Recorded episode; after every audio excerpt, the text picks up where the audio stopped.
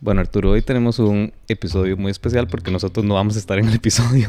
Exactamente, venimos como a saludar nada más y después vamos a dejar esto y va a quedar en mejores manos. Sí, vamos a dejar aquí a todos y todas las personas que nos están escuchando en muy buenas manos. Estamos con Mónica Martín, que es eh, nutricionista y es nutricionista que trabaja con nosotros en Good Food, pero además tiene un proyecto lindísimo que se llama Healthy Insiders. Bienvenida, Mónica. Muchas gracias, súper emocionada de hostear este episodio hoy. Exactamente, hoy Mónica va a estar siendo su anfitriona eh, con una invitada muy especial y tenemos un episodio que le puede interesar a muchísimas personas, creo que especialmente mujeres, eh, y vamos a hablar de perimenopausia y menopausia y qué comer y básicamente hasta qué es, ¿verdad? Y por qué vamos a hablar de esto, por qué es tan importante que hablemos de este tema.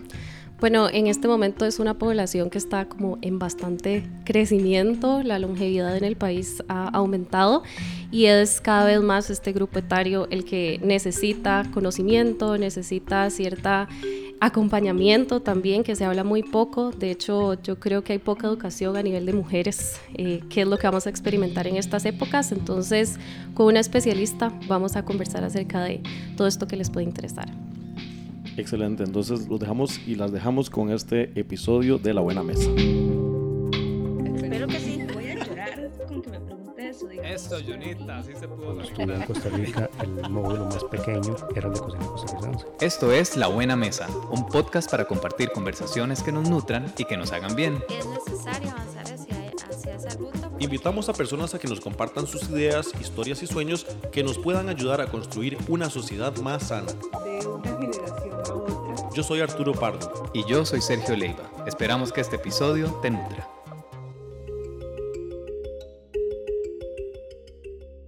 En Good Food ayudamos a las personas a alcanzar sus objetivos con un servicio premium de alimentación sana y balanceada con ingredientes frescos, locales, orgánicos y de la más alta calidad. No creemos en dietas, creemos en comer bien. Encontrá más información en goodfoodcr.com, donde podrás ver todas las opciones disponibles para armar tu plan, ya sea desde un día hasta el mes completo, desde solo batidos hasta tus tres comidas.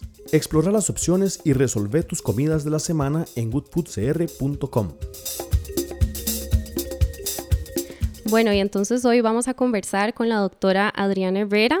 La doctora es especialista en metabolismo, diabetes, salud hormonal. Tiene una página súper linda que se llama Comer no es pecar. Y les voy a contar acerca de cómo nos conocimos. Hace muchos años en la UCR, bueno, la doctora Adriana fue profe mía. Entonces, por si acaso se escapa ahí un profe, eh, conectamos mucho en realidad. Me encanta la manera en la que educa, que creo que eso es algo muy importante hoy en día. Em, y años después nos volvimos a encontrar por medio de Good Food, por medio de las visitas. em, y hablábamos acerca de esta etapa tan importante como la perimenopausia y la menopausia y cómo se habla muy poco del tema y abunda mucho la demanda en estos momentos de la vida. Así que bienvenida, profe. Muchas gracias por estar acá. Muchísimas gracias, Moni. La verdad es que la admiración y la empatía de trabajar juntas es mutua. Y estoy muy agradecida por este espacio. Me encanta que podamos hablar del tema. Cuando nos conocimos en la visita lo vimos más como con, bueno, por las chicas con síndrome ovario poliquístico, endometriosis y cómo todo esto de la alimentación antiinflamatoria realmente era di, pues, la respuesta que ellas podían tener para este alivio de síntomas. Y luego, bueno, que yo te comenté a vos que realmente así fue como yo me empecé a meter más en el tema, porque una cuestión es verla en un libro y otra empezarla a vivir. Tengo un ex compañero del cole que es médico y fue a la consulta por temas de peso y eh, él me dice así, es que como todas ustedes ya están en la perimenopausia, ellos Suave un como toque. suave un toque. Eh, y entonces me dice, sí, claro, es que son estos años de transición, son 10 años antes. Y estamos hablando que estadísticamente, digamos, el pico donde se da la menopausia es a los 51 años, más menos algunos años, ¿verdad? Muchas mujeres de 39, de 38, 40, 41, estamos experimentando cambios a nivel hormonal y a nivel metabólico y no nos estamos dando cuenta qué es lo que nos pasa, pero nos está pasando mucho. Entonces, este tema me parece muy interesante. Es importante aquí como eh, recalcar que la menopausia como sí es un día en la vida de uno. Así como la menarca, que es la primera menstruación, es un día y todos nos acordamos cuándo fue el día que nos vino la primera menstruación. La menopausia también es un día, es el día en que ya cumpliste un año que no hay sangrados ni periodos, es todo. La vida de la mujer es muy cíclica, entonces nosotros tenemos un ciclo de vida donde lo único ahí que nos parecemos un poco a los hombres es la infancia, ¿verdad? Donde hormonalmente estamos muy parejos, hombres y mujeres, y luego empieza todo el vaivén hormonal que empieza con ese día, ese, ese único día de la vida, que es la menarca, y ahí empieza la etapa de la vida fértil.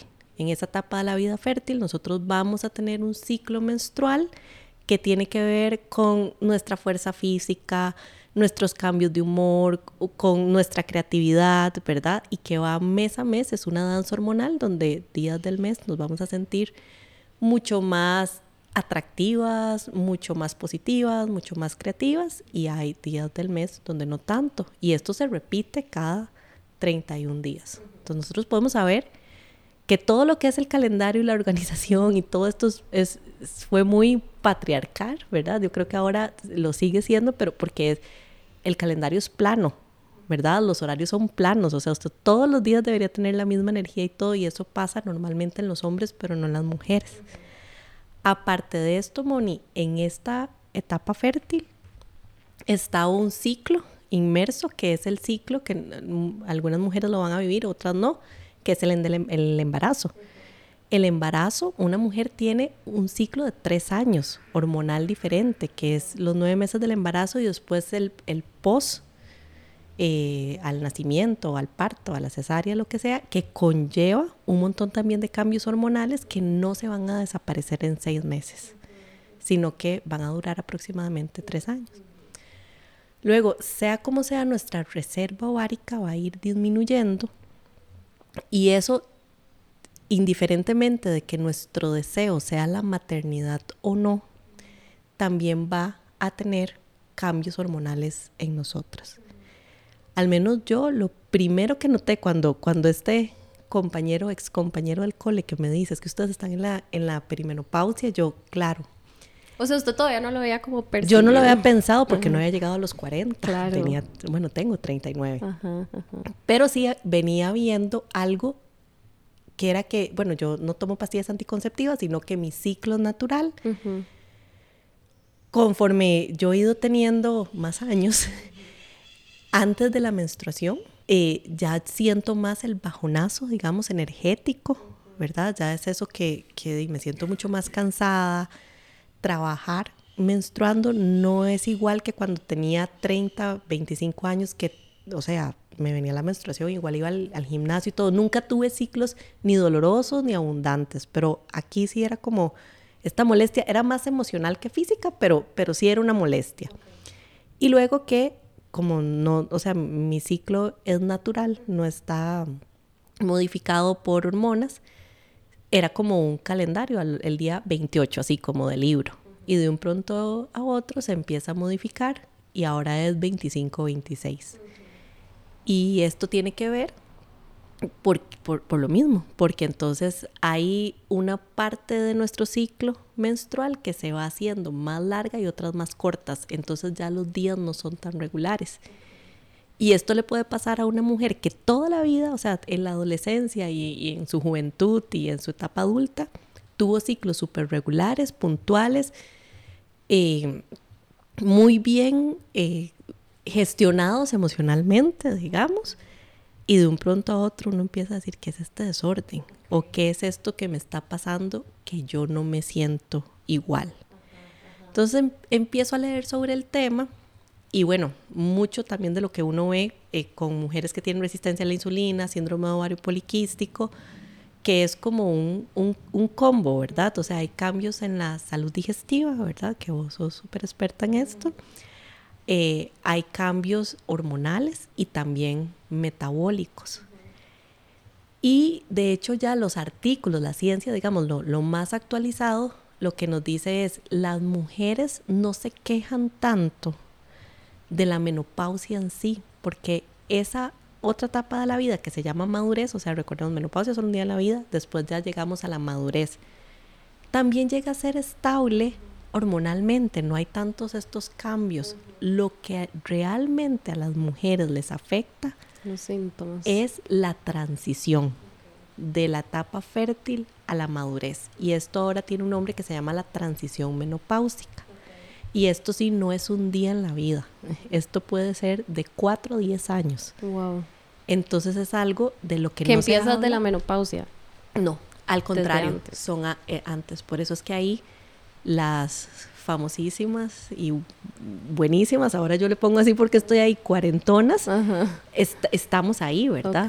Que ahora también es muy importante que la sociedad ha cambiado mucho. Entonces, en los 40 también, en esta etapa se junta con que están estos cambios. Hay muchas mujeres con niños pequeños, ¿verdad? Antes se decía que la menopausia pasaba que por dicha cuando ya sus hijos habían salido de la adolescencia, porque las mujeres solían tener hijos a los 25 Ujú. años, 24 Sí, ya años. 30 era Ajá, tarde. exacto. Entonces imagínate, o sea, vos tenés un hijo a los 35, a los 38, y esta etapa donde estos chicos todavía dependen mucho de vos y vos empezás a tener cambios hormonales que, que te afectan la energía. Claro. Entonces ya no, no es lo mismo jugar con un chico de 5 años a los 39 años que al- a los 25, ¿verdad?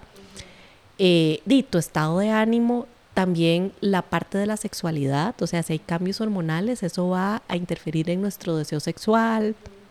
Eh, también las hormonas tienen que ver en cómo nosotros nos percibamos a nosotras mismas, ¿verdad? Si nos sentimos mujeres atractivas y todo esto, entonces, claro, hay, hay muchísima tela que cortar y ya conforme va pasando los años, cuando se va acercando más la eh, ya cuando ya se va a ir el periodo, entonces se aumentan esas, esos síntomas, que eso sí pueden ser muy molestos, porque entonces ya eh, estamos hablando 45, 50, ¿verdad? Que puede haber muchísima resequedad, digamos, vaginal, no hay lubricación, que el deseo sexual se puede venir al piso, que están los famosos eh, Calores. sofocos, Ajá. calores, ¿verdad?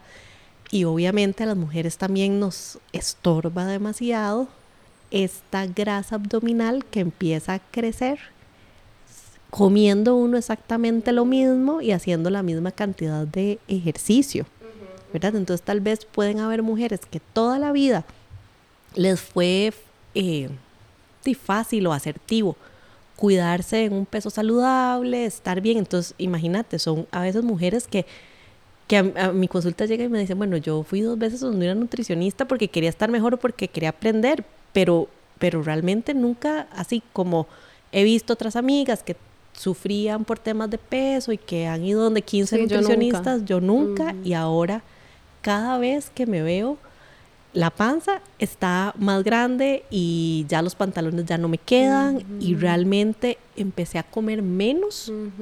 Sí, Y que esto es no- ciclo que empeora toda la situación. y ahí es donde muchas llegan por falta de información a fallar porque Total. la idea si comemos menos estamos reduciendo nutrientes estamos reduciendo alimentos fuentes de proteína Y estresando más el y cuerpo. estresando más el cuerpo. Entonces hay más desorden hormonal, entonces ya tal vez no solo la grasa abdominal, sino también es que me siento más cansada, estoy más de chicha, ¿verdad? Eh, el otro día una, con una amiga estaba comentando y me decía, y es que tras de eso en esta etapa también hay un montón de cuestiones emocionales, ¿verdad? Lo que se hablan de las crisis de la mediana edad, que para bien o para mal están ahí.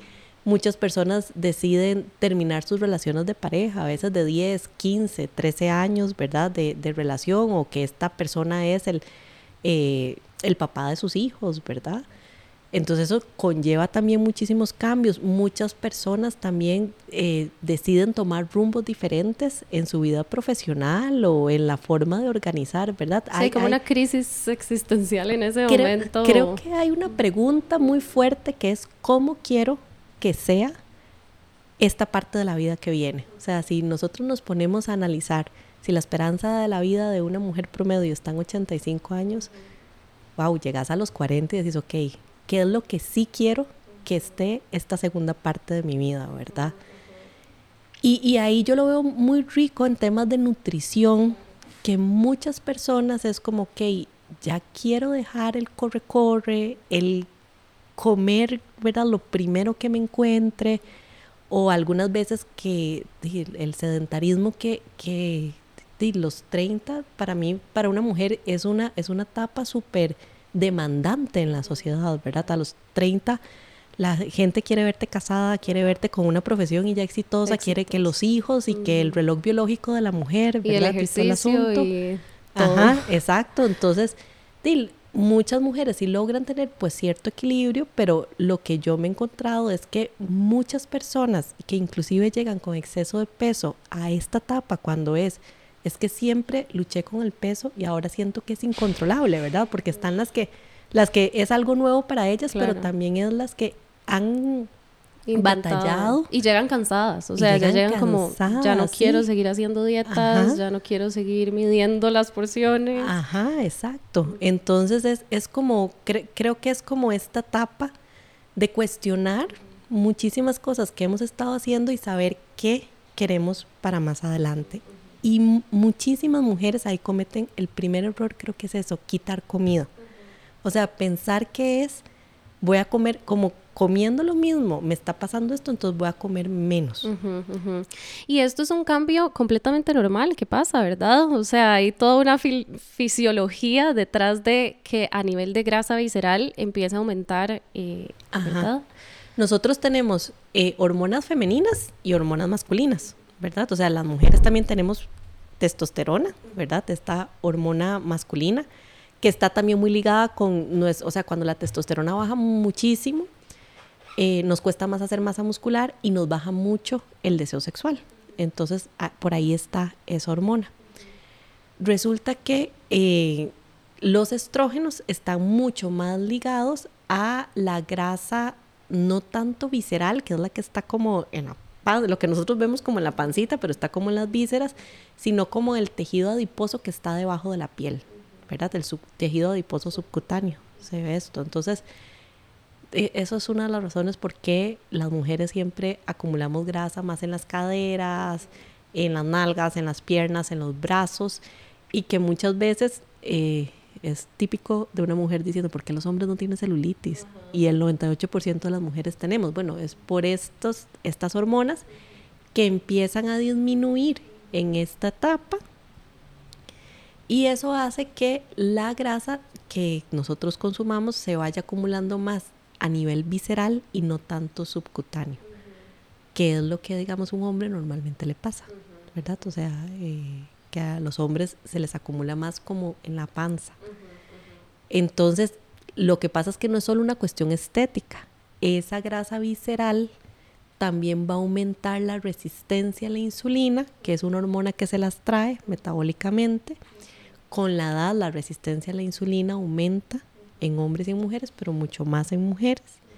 Y además de eso, como todavía estamos menstruando, antes de la menstruación también aumenta más la resistencia a la insulina. Con más resistencia a la insulina, nosotros ponemos nuestro cuerpo a almacenar más grasa, pero además también vamos a tener una conducta como más antojadas a comer carbohidratos y dulces.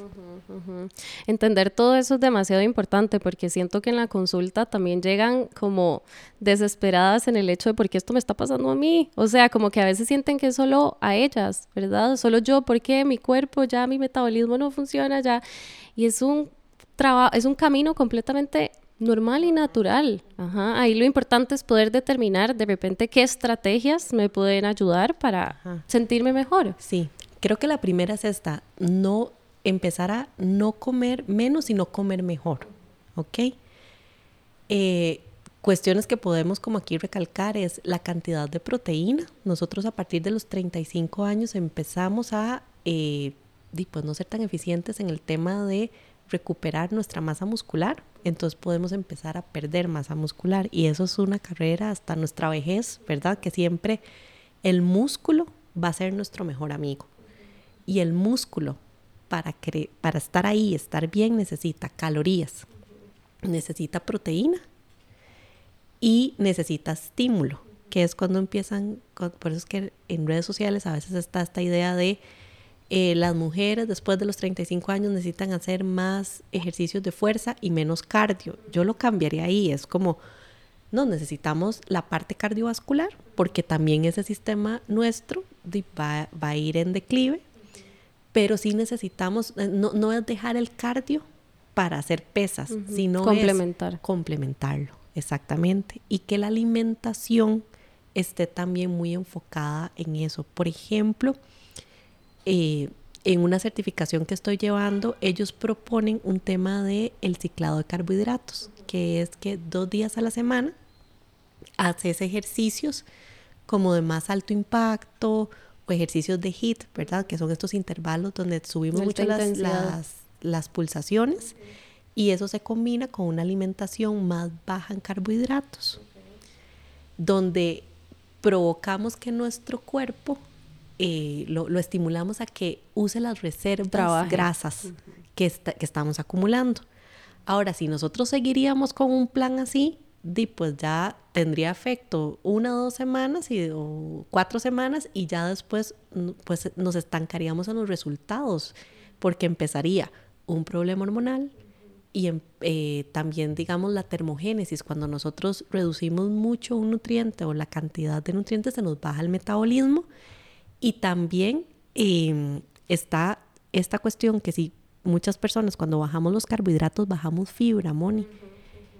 Y la fibra es súper importante en esta etapa. Claro. Entonces, ellos, ¿qué es lo que proponen? Bueno, dos días le bajamos los carbohidratos, hacemos estos ejercicios de HIT, pero después nos quedan cinco días en el que más bien tratamos de hacer ejercicios de resistencia, de, de, cómo hacer músculo, fuerza. de fuerza, y eh, incorporamos más bien una alimentación balanceada. Se, habla mucho de la alimentación antiinflamatoria, porque la alimentación antiinflamatoria eh, tiene la característica que cuida nuestras hormonas, cuida nuestra masa muscular, eh, cuida nuestra salud intestinal, y todo esto es lo que en este momento nos está pasando, ¿verdad? Nos está haciendo falta. Exactamente. Entonces es muy importante esta parte de eh, las, cuántos vegetales, cuántas frutas realmente nos estamos comiendo al día, porque yo creo que todo el mundo sabe que hay que comer vegetales, pero cuando usted lo lleva a la práctica y le dice a alguien, ok, ¿cuántos vegetales te comiste hoy? Es como, bueno. Sí, un eh, brócoli en la mañana. Y a nivel, a nivel, ok, de proteína, entonces es súper importante satisfacer las necesidades en este nutriente. Si hablamos de los otros nutrientes, como por ejemplo, ahora que mencionamos los vegetales, ¿hay algún vegetal o algunos vegetales que cumplan ciertas necesidades de nutrientes específicamente en esta etapa? Sí, bueno, cuando nosotros necesitamos eh, los estrógenos que nosotros tenemos, eh, ellos se desactivan y necesitan ser eliminados porque algunos metabolitos que quedan de ellos nos pueden causar daño. Entonces, por ejemplo, las crudíferas como el brócoli, la coliflor, las coles de Bruselas nos ayudan mucho a esta parte. Tener un intestino sano es demasiado importante. Sí, porque también nos podemos encontrar con mujeres que les cae mal eso. Exactamente, sí. Entonces es como, ok, ¿qué es lo que nuestro intestino necesita para estar bien. Recordemos que muchísimas de las bacterias que viven ahí, que son buenas y beneficiosas para nosotros, necesitan consumir fibra. Entonces hay que buscar los alimentos fuentes de fibra, ya sean vegetales, las leguminosas, ¿verdad? Que nos puedan alimentar ese, esas bacterias positivas y reducir los que son más azúcares simples y grasas saturadas. Como por ejemplo. Por ejemplo, eh, qué sé yo. Repostería. repostería, las comidas rápidas, los, alimentos procesados, los paquetitos. Las grasas para mí ahí es súper importante porque esto es clave. La gente a veces es como, bueno, tienen primero como la idea de que si quitan grasas, bajan la grasa. Exactamente, y realmente no es así. Más bien, si eliminamos todas las grasas, nuestro cuerpo se va a resistir a, gastar sus reservas grasas. Pero también el tipo de grasa es muy importante. En una alimentación antiinflamatoria se promueven eh, la grasa, por ejemplo, los omega 3 que están en, en pescados eh, y está en algunas semillas como la chía, la linaza, ¿verdad? Y también la grasa que es de origen monoinsaturada, como por ejemplo el aguacate, eh, se insta a cocinar con aceite de oliva, que esto es algo que la gente tiene un mito, que le tiene miedo. Le tiene miedo, o sea, el aceite de oliva no se puede cocinar o que cambia el sabor de las comidas y todo. Y bueno, realmente vos también perfecto, espérate, está todo perfecto. Ahí lo importante nada más es revisar que no se queme, pero es muy difícil que se queme. En realidad el aceite, el aceite, de oliva tiene un punto de humo bastante alto. Sí, y están estos aceites refinados vegetales que hace unos años o cuando yo estudiaba en la U más bien a uno le enseñaban todos los aceites vegetales son buenos Total. y la grasa. Yo tengo exámenes donde yo daba margarina. Exactamente, sí. Hoy se sabe que no, o sea que realmente las grasas hay que tomarlos de su manera más natural y ahí es súper complicado, Moni, porque digamos, si yo en casa tengo alimentos sanos y estoy cocinando con aceite de oliva o usando todas estas grasas, ¿verdad? Como positivas. En el momento que yo voy, eh, no, ya no puedo estar comiendo en casa o qué sé yo, la barrita de proteína que me compro en el supermercado, ustedes la leen y tienen aceite, vegetal. aceites refinados, aceites de palma. Entonces hay una proporción entre estos, eh, estos aceites tienen más omega 6 y nosotros necesitamos aumentar los omega 3 y disminuir los omega 6. Entonces yo creo que para lograrlo sí la alimentación en casa tiene que ser súper, es, no sé si estricta la palabra, pero sí tiene que irse hacia el lado. Priorizarse. priorizarse esa, esa, alimentación en casa o de repente planificar planificar. por ejemplo, Good Food, que entonces se pueden conseguir todos estos grupos de alimentos, las leguminosas, sabemos que se cocina con aceite de oliva, sabemos que las ensaladas tienen ciertas semillitas, ¿verdad? O sea, realmente eh, creo que la clave está en poder planificar y conocer esas otras opciones que sí hay en el mercado, que a veces también con toda la razón del mundo llegan a la consulta como súper bloqueadas, como ya no sé qué hacer, ya he probado de todo, eh, a veces cierta resistencia como, no, ya eso lo he probado, no, ya hice eso, no, y aún así sigue sin funcionarme. Pero entonces poder tener un poco como la mente abierta, saber que podemos salir de esto y qué estrategias o qué herramientas podemos tener para, para sentirnos mejor. Y ahora que, que mencionas Good Food, eh, hay, una, hay, hay, algo que me parece genial que también lo, lo necesitamos en esta etapa, que es los caldos de pollo o de hueso, porque eh, sí se ha visto, ya esto, ah, el colágeno fue muy controversial en mucho tiempo, ¿verdad? Entonces le decían, es que decir que por la pérdida que vamos, a vamos teniendo de colágeno, consumir colágeno no va a servir, ¿verdad? Y todo, pero ya hoy hay estudios que sí nos dicen que ayuda mucho a todo lo que es el tejido tisular, pero también recordemos que el colágeno es una fuente, es una, es una proteína. Proteína, claro. Entonces, a muchas personas que les cuesta aumentar su consumo de proteína en, por medio de, alimentos eh, de origen animal. Claro, como huevo, pollo, carne, que a veces también tienden a tener cierto,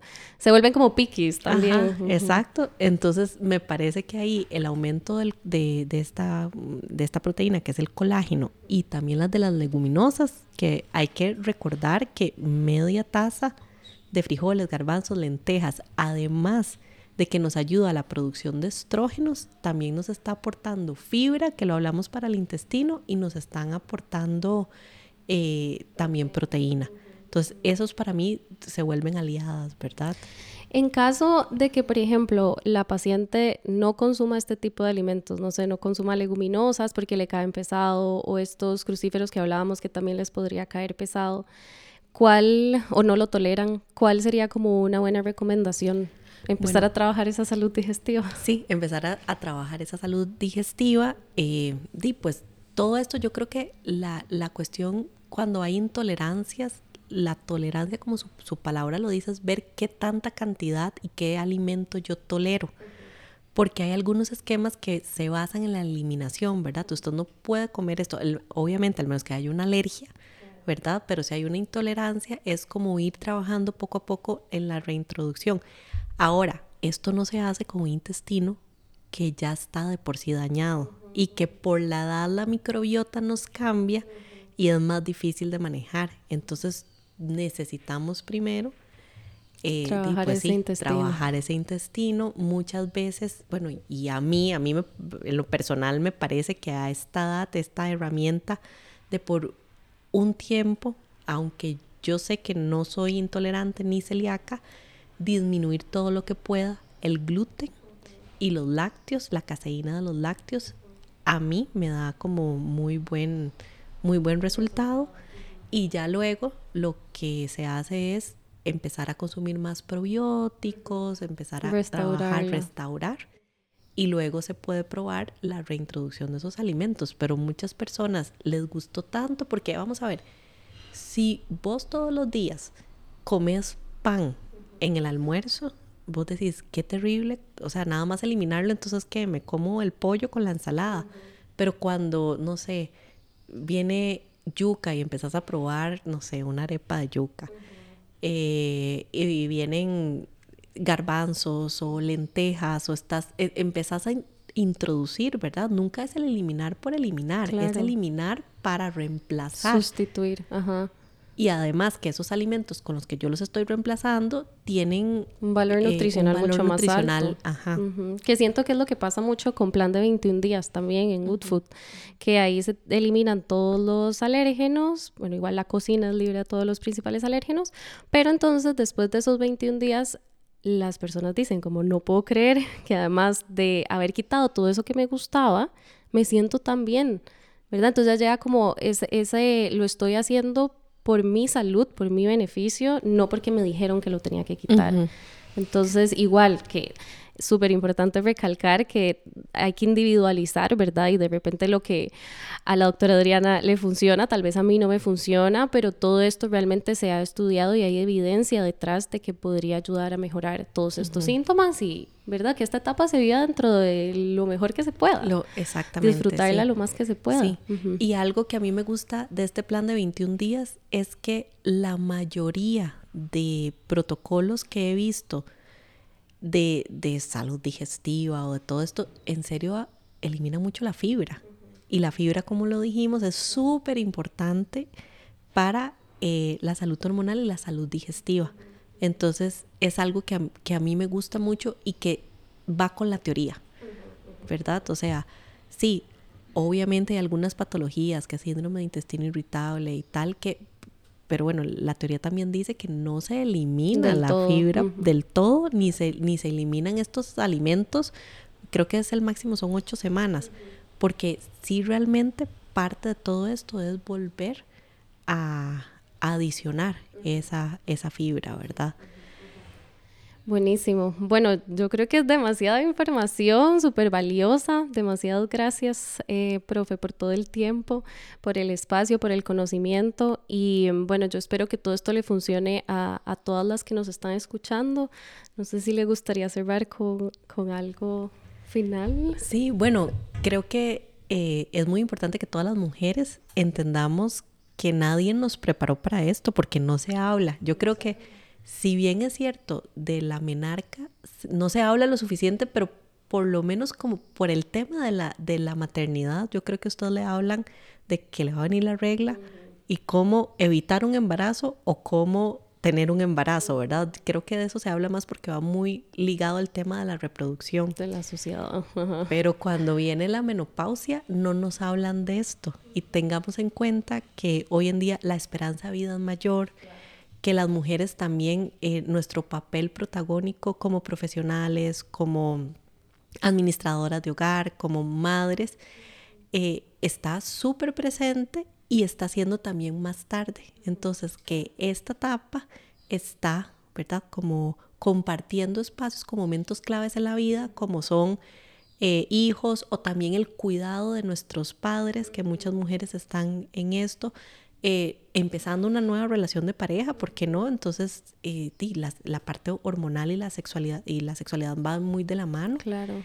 que hay maneras de tratarlas, que cada vez en Costa Rica hay más profesionales que, que se están especializando en estos temas y que la alimentación, el sueño, eh, el ejercicio, el ejercicio de fuerza, y la salud mental son claves. O sea, si era importante a los 25 y a los 30, a partir de los 40 lo debemos cuidar muchísimo más. En serio, sean muy recelosas con necesito comer bien, con no, necesito dormir y necesito dormir siete horas poner límites, ¿verdad? Poner, eh, empezar a vernos un poco más hacia nosotras mismas y yo creería que con un egoísmo un poquito saludable. Claro, claro, porque también es el inicio de una nueva etapa, ¿verdad? Donde hay muchas cosas nuevas también y muchos planes que antes tal vez se veía como ya esto es lo final.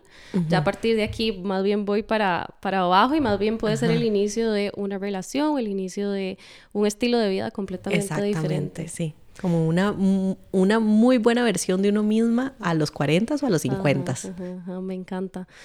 Bueno, muchísimas gracias por el espacio, gracias a todos por los que nos están escuchando y mm, eh, gracias por compartir todo este conocimiento. De verdad que estoy segura que lo van a aprovechar mucho.